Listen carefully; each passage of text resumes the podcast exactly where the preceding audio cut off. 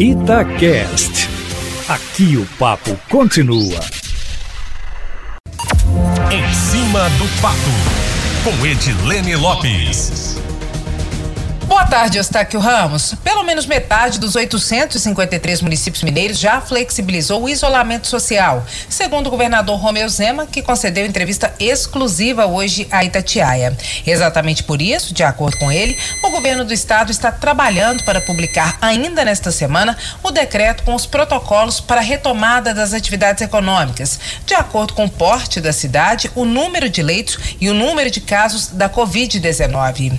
Com as diretrizes, algumas cidades que praticamente não estão cumprindo nenhum tipo de norma podem começar a ter alguma restrição e outras, de fato, poderão flexibilizar o isolamento. Em caso extremo, caso haja uma desobediência em massa, por exemplo, o governador não descarta a possibilidade de futuramente adotar a aplicação de multas. Por enquanto, não haverá punição. O decreto trará recomendações e obrigações e não apenas para as prefeituras, mas também para o comércio. Em regiões onde onde o risco de contaminação é alto, empresas com muitos funcionários poderão ter que medir a temperatura dos trabalhadores diariamente e supermercados podem ter que adotar proteção acrílica entre o cliente e o funcionário do caixa, como já tem acontecido em alguns locais na região metropolitana de Belo Horizonte. De acordo com o governador Eustáquio, aulas presenciais só serão avaliadas no segundo semestre. Partidas de futebol podem até ser realizadas sem público no estádio no próximo semestre, mas ainda é uma questão a ser discutida.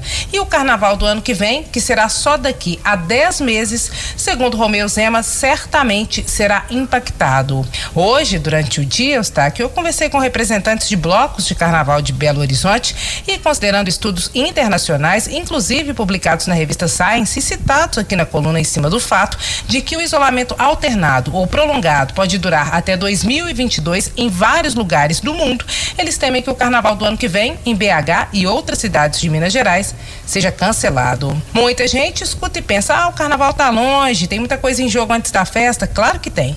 Mas o mercado do carnaval é algo consolidado em várias cidades do Brasil, como Rio, Salvador e BH. E quem faz o carnaval vive de música. E tá tudo parado, Eustáquio. Por isso, o setor já pensa em festivais pela internet e pretende iniciar, depois que passar o momento mais emergencial, um diálogo com a prefeitura para pensar o entretenimento na plataforma digital, com incentivos para movimentar profissionais como músicos e organizadores de eventos. Aberto esse parênteses, vamos voltar para a questão do momento aqui no estado.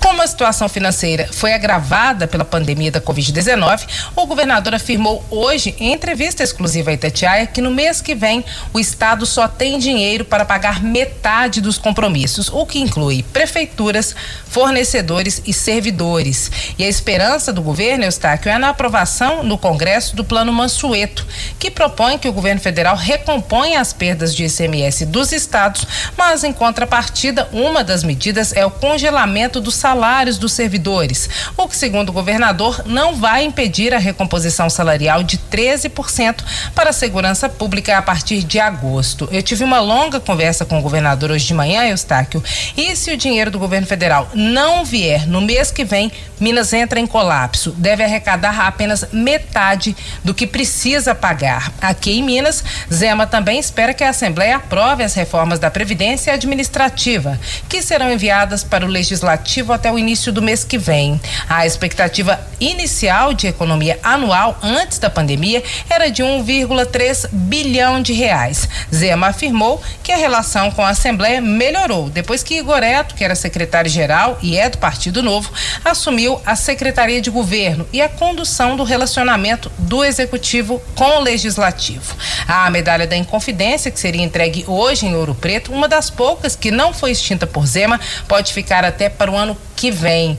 Minhas manhãs do dia 21 de abril, que eram sempre na histórica cidade da Inconfidência Mineira, na cerimônia de entrega da medalha, podem ser cada vez mais diferentes a partir daqui, Eustáquio. Porque até que seja encontrada uma vacina contra o corona, aglomerações podem ficar suspensas por muito tempo. A manhã de hoje foi na casa do governador, de onde eu, Jéssica, da coordenação da web, e o Flávio, da equipe técnica da Itatiaia, transmitimos mais uma entrevista com o governador Romeu Zema, que está disponível na íntegra no site da Itatiaia e no Facebook da rádio. Amanhã eu volto, Eustáquio, sempre em primeira mão e em cima do fato.